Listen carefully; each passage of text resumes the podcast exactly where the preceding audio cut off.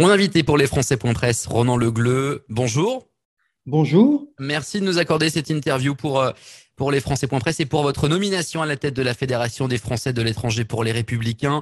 Vous êtes euh, sénateur des Français de l'étranger, on le sait, vous intervenez régulièrement euh, chez nous et on, on, voulait vous recevoir pour parler de cette nomination. Le sénateur Frassa a été largement réélu avec 105 voix aux dernières sénatoriales. Pourquoi allez-vous le remplacer? Pourquoi cette prise de, de décision dans les hautes instances des, Républicains il s'agit d'une décision personnelle de Christophe Rassa qui euh, a gagné l'élection sénatoriale, puisque, comme vous le rappelez, il est sorti en tête du scrutin des dernières euh, sénatoriales. Et euh, il a été promu vice-président de la commission des lois et il rapporte des, rapports de plus en plus importants et emblématiques au sein de la commission des lois. Je crois qu'il a, en tout cas, c'est son choix, c'est sa décision. Et est-ce que c'était également sa décision de vous nommer à sa succession?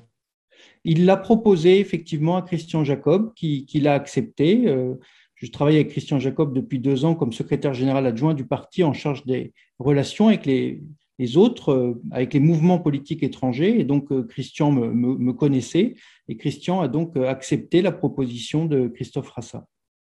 Un mot sur vos objectifs pour votre mandat à la tête de la fédération. Est-ce que le, le nombre d'adhérents, alors je dois le dire, la, progression, est-ce qu'une progression des nombres d'adhérents, on pourrait tourner la question dans l'autre sens, est-ce qu'une non-diminution du nombre d'adhérents est la priorité numéro un pour euh, les LR euh, à l'étranger?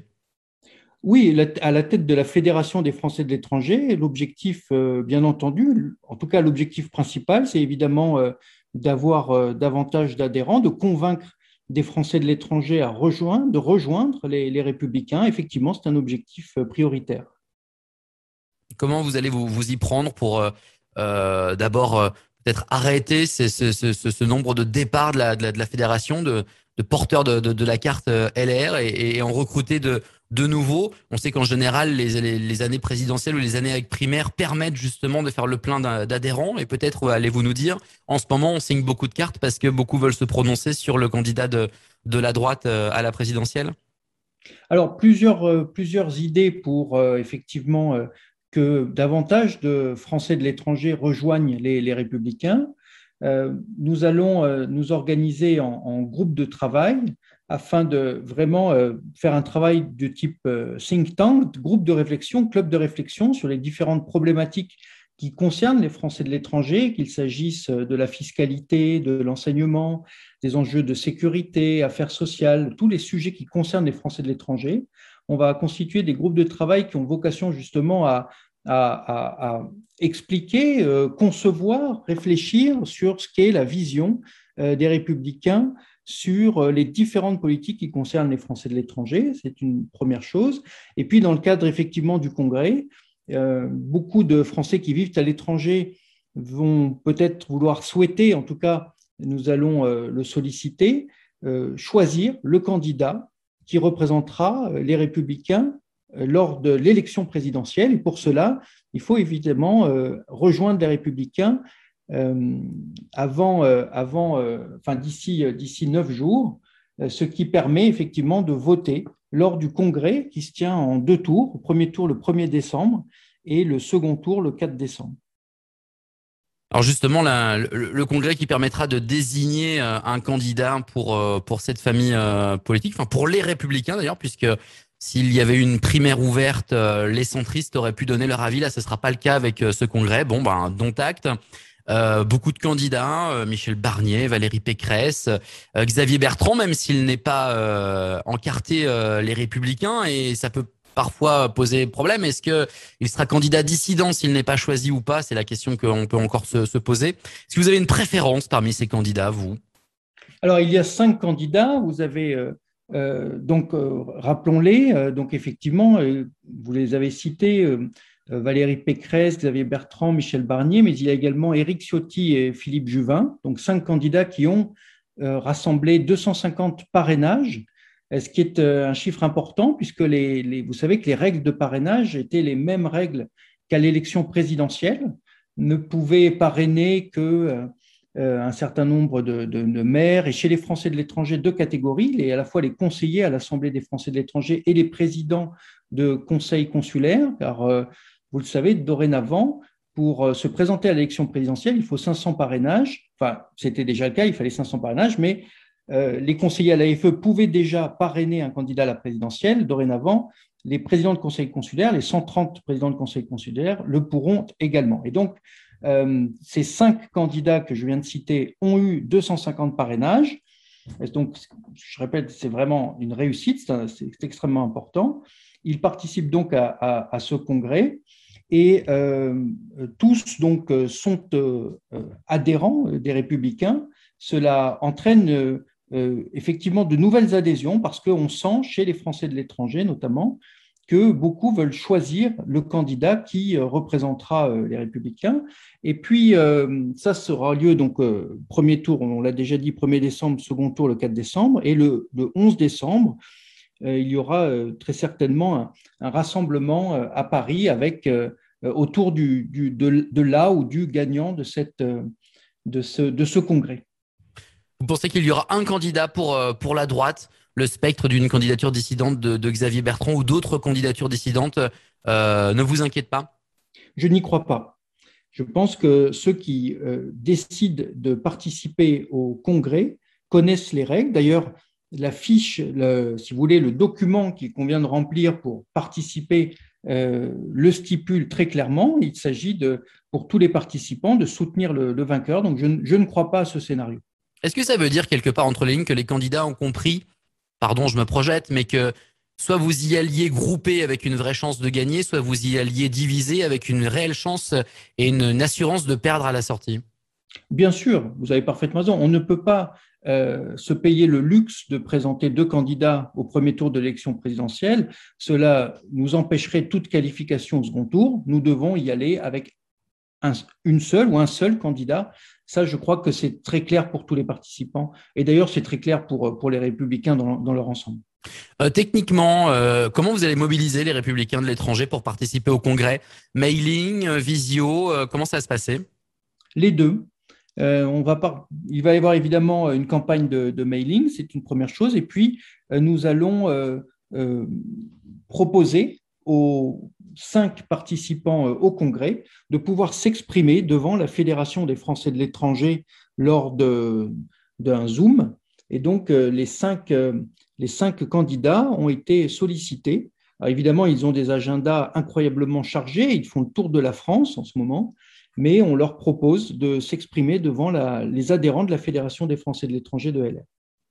Euh, avant d'évoquer les législatives qui arriveront après les présidentielles, on le rappelle pour ceux qui seraient euh, un peu déconnectés de la politique ou encore de parler de votre mandat de sénateur, encore un mot sur cette présidentielle, un mot peut-être plus politique. Dans quelques jours, anniversaire de, la disparition du, du général de Gaulle, un rendez-vous traditionnel hein, pour les candidats à l'investiture ou pour euh, les candidats à la présidentielle, les candidats de, droite, c'est d'aller à Colombelle et deux églises, c'est de se revendiquer de, de l'esprit euh, gaulliste. Il y a peut-être une nouveauté dans ce scrutin 2022, euh, c'est il se pourrait qu'il y ait un candidat gaulliste qui n'appartienne pas au LR, c'est Éric Zemmour qui se revendique être gaulliste. Est-ce que Éric Zemmour est réellement gaulliste pour vous? Et comment éviter qu'il ne confisque ce, cet héritage du, du général de Gaulle? Vous savez, je ne crois pas que le gaullisme ait euh, toute euh, vision un peu ambiguë en ce qui concerne euh, le Pétain et Vichy sont compatibles. Pour moi, il faut une clarté absolument sans faille sur ce, sur ce dossier. Réponse courte, Ronan Legleux. le fait que Zemmour se réclame du gaullisme, ça vous fait pas bondir? Non, mais vous avez ma réponse, c'est qu'en en fait, il ne peut pas euh, pour moi, il n'y a pas de cohérence intellectuelle dès lors qu'il euh, euh, tient des propos qui sont qu'on ne peut pas défendre, qui sont indéfendables sur, sur l'attitude de, Vichy et de Pétain. À partir de ce moment-là, il n'y a, pas de, a pas de compatibilité possible avec le gaullisme. Donc les électeurs ne s'y tromperont pas? Bah, Écoutez, je crois que sur ce, sur ce, sur ce plan-là, les choses sont claires. Très bien. Un, dernier mot sur la présidentielle, sur les, sondages. Euh, on voit euh, le président sortant euh, en, tête et, derrière des candidats de, l'extrême droite, même si ça pourrait faire bondir certains de, les qualifier d'extrême droite. Enfin, je les qualifie d'extrême droite, ça, je, l'assume. les sondages vous inquiètent? Les sondages sont de premiers sondages et la présidentielle est encore loin, ou alors les sondages comme diraient Anne Hidalgo et François Hollande ce week-end, on s'en fiche? Non, on s'en fiche pas, mais il ne m'inquiète pas dans la mesure où les candidats des républicains sont dans la zone de qualification pour le second tour de l'élection présidentielle, donc le jeu est ouvert. Par ailleurs, je pense que quand nous aurons un candidat euh, qui aura gagné le congrès le 4 décembre, nous aurons un candidat ou une candidate unique et que se, créera une dynamique derrière le candidat qui sera légitimée par euh, le vote du congrès et ce après euh, la tenue de quatre débats télévisés. Donc les Français auront eu l'occasion de suivre les, débats, de, vivre le congrès. Et donc, je pense que ça créera une dynamique qui nous euh, permettra d'être justement au niveau de la qualification pour le second tour de l'élection présidentielle. La présidentielle est très ouverte. Vous avez raison. Historiquement, dès qu'un candidat a été désigné par sa famille politique, il y a un, petit effet aspirateur de points immédiat dans, les sondages, dans la foulée. Euh, l'histoire l'a prouvé et même jamais démenti, je crois. Euh, après les présidentielles, les législatives, est-ce que vous avez déjà défini les modalités pour obtenir l'investiture LR aux, législatives de juin prochain? Là, c'est classique. Hein. Il existe une commission nationale d'investiture euh, au sein des, Républicains. Donc, c'est la commission nationale d'investiture qui est souveraine et légitime pour pouvoir trancher et décider on est dans une situation où euh, la situation est, assez simple. Il n'y a pas de sortant. Donc, euh, ce sont ce qu'on appelle euh, des territoires de conquête pour les républicains. On ne peut que, on ne peut que gagner, c'est-à-dire qu'au pire, c'est le statu quo et au mieux, on gagne, on gagne des circonscriptions. Donc, en fait, c'est une élection où on va aller, disons, en, ordre de bataille, justement, à la conquête. Et du coup, quelles ambitions pour, pour euh, ces législatives. Alors vous allez me dire, euh, si on gagne la présidentielle, c'est d'avoir une majorité pour gouverner. Euh, si vous ne la gagnez pas, ce sera la première force d'opposition. Au-delà de ça, c'est quoi? Il y a des territoires clés, il y a des, il circos prioritaires à aller rechercher? Non, toutes les circonscriptions sont importantes. Je considère qu'il n'y a pas de circonscription ingagnable, ça n'existe pas. On l'a vu notamment euh, dans les élections consulaires, euh, des candidats euh, très bien implantés, reconnus, qui avaient une, très bonne connexion locale, qui avaient fait un engagement associatif fort, sont parvenus à, s'implanter politiquement dans des circonscriptions qui pourtant ne votaient pas forcément pour notre famille politique à d'autres scrutins. Donc il s'agit d'une élection, là encore, qui est, qui est, tout à fait ouverte. Je pense que il n'y a aucune circonscription euh, imprenable. Ça va, ça va dépendre de quoi? Parce qu'on peut le voir euh, sur l'échiquier politique, le, le, premier, la première raison pour laquelle le LR se ferait siphonner des voix, c'est que vous avez des gens qui sont dans la majorité présidentielle, des, des têtes d'affiche, des têtes de gondole des LR qui sont partis travailler avec la majorité. Et puis, vous êtes un petit peu siphonné également sur le, côté droit par, euh, euh, par Marine Le Pen ou par euh, Éric Zemmour. Certains de vos électeurs peuvent être tentés par ce vote-là. Pour aller chercher des, des circos, et même pour la présidentielle, il va falloir quoi? Il va falloir élargir la ligne politique, aller, aller chercher des voix dans, dans, ces réservoirs de, de voix, malgré certains départs de tête d'affiche? Déjà, il faut réaffirmer des valeurs. pour moi, les républicains, c'est d'abord la méritocratie l'idée qu'on peut s'en sortir par le travail et l'effort. Et euh, réhabiliter le goût du travail, le goût de l'effort, et, euh, ça, c'est véritablement une idée fondamentale, c'est la méritocratie. Ensuite. Qui est partagée chez l'AREM, pardon, Ronan Legleux, mais. Oh bah, écoutez, euh, en tout cas, chez nous, c'est une constante depuis extrêmement longtemps. Et quand on voit parmi les membres du gouvernement des gens qui viennent du Parti socialiste, je ne suis pas sûr que ce soit leur ADN politique. Je suis navré. Les, parmi les ministres. Cet ADN-là, il vous appartient à vous, les Républicains, plus qu'à l'AREM, c'est ça ce que, ce que vous nous dites? Ça n'appartient à personne. Je dis juste que euh, c'est une constante dans la, mmh. la, la philosophie politique des Républicains. La méritocratie est au cœur de notre engagement. Et tous ceux qui sont membres des républicains en général, une des causes de l'adhésion, c'est qu'ils croient dans la méritocratie, dans l'effort, dans le mérite par le travail. Ça, c'est une première chose. Ensuite, il y a les notions régaliennes de sécurité qui sont absolument fondamentales. Nous considérons que la première des libertés est la sécurité et qu'il faut réhabiliter l'autorité de l'État. Voilà, ça, ça fait partie des grandes idées fondamentales. Euh, évidemment, nous sommes extrêmement attachés, toujours sur le régalien, aux questions de défense. et de l'image de la France à l'étranger.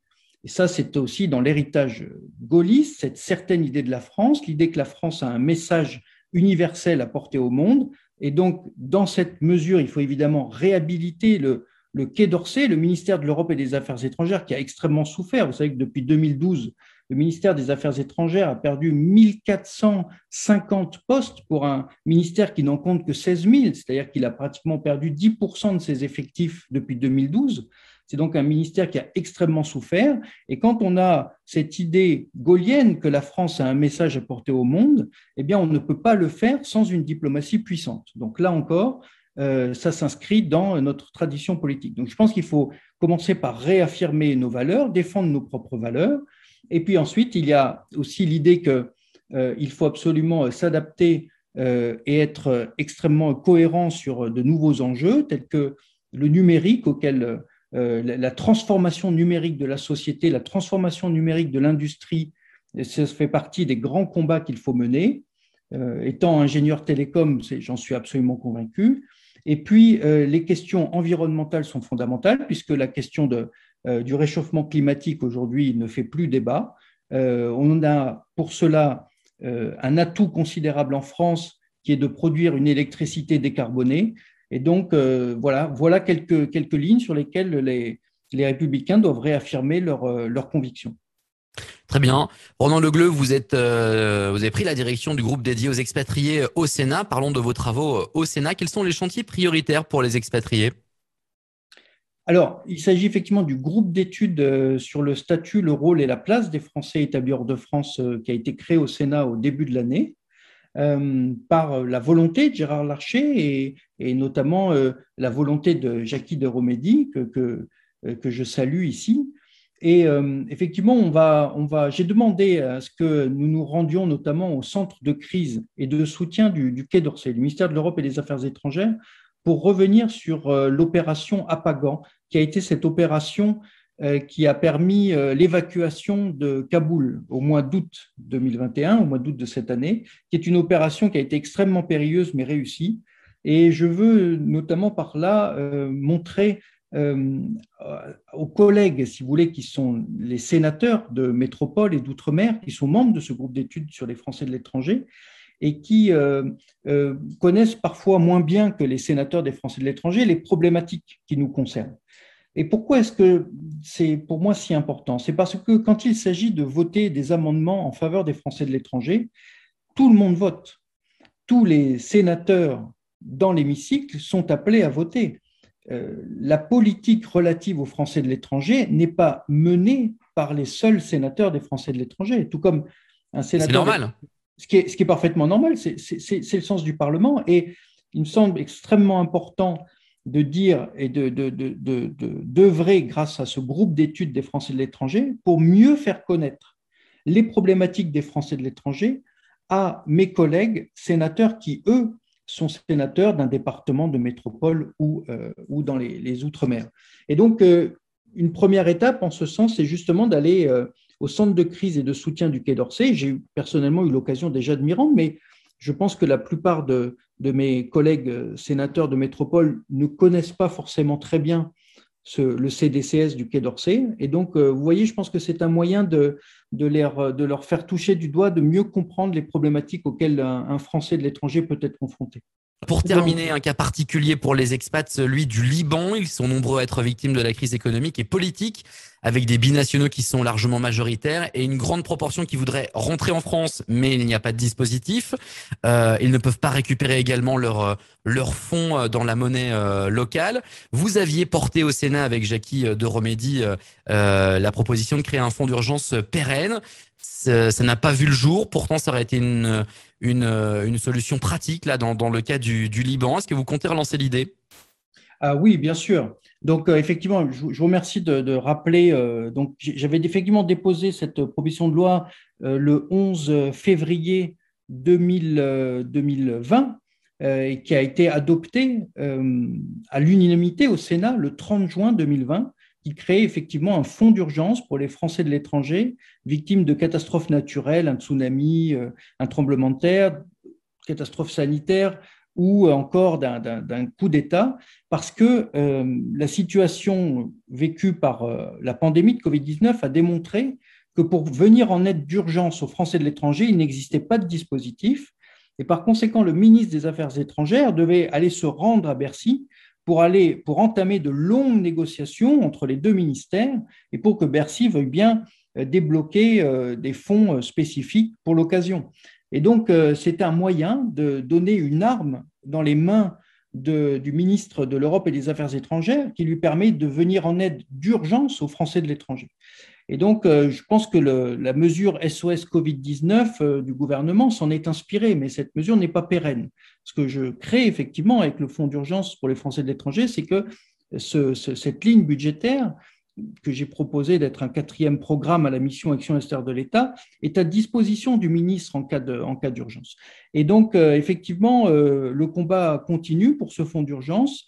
Notamment, le parti Les Républicains a adopté une grande, un grand programme pour, en vue de la présidentielle qui a été adopté au mois de septembre-octobre.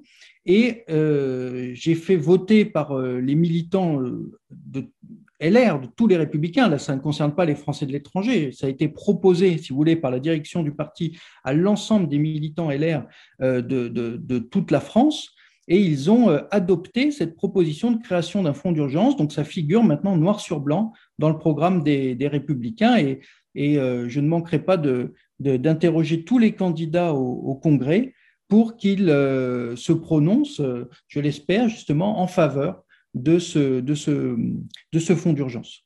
Donc le chemin est long, mais vous ne désespérez pas. Comme vous voyez, euh, encore une étape à nouveau de franchie en le faisant, euh, en le faisant euh, écrire noir sur blanc dans le programme des Républicains au niveau national. Très bien. Merci de nous avoir rappelé tout cela, Ronan Leglon. On vous souhaite un, bon mandat à la tête de la Fédération des, Français de l'étranger pour les Républicains.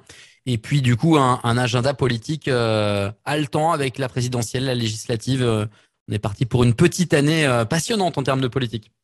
Absolument. La politique, c'est passionnant parce que c'est la vie dans toutes ses, dans toutes largeurs. Et, euh, et effectivement, il faut être animé de, cette passion pour, euh, pour, la, pour la politique et pour la, tout simplement pour améliorer la vie des Français, améliorer la vie des Français de l'étranger, améliorer la vie des Français. Je crois que c'est ce qui est la, la raison d'être de l'engagement politique. Je vous remercie. Merci de nous en avoir parlé.